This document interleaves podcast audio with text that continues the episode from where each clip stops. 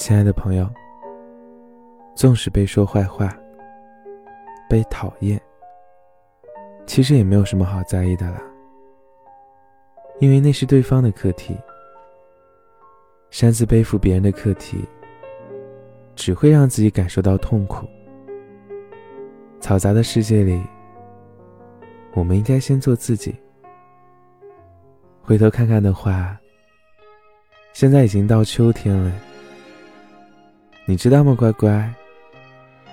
早上和晚上的风开始变冷了，树叶也开始落了。对了，我想你了。下次见面应该也快了。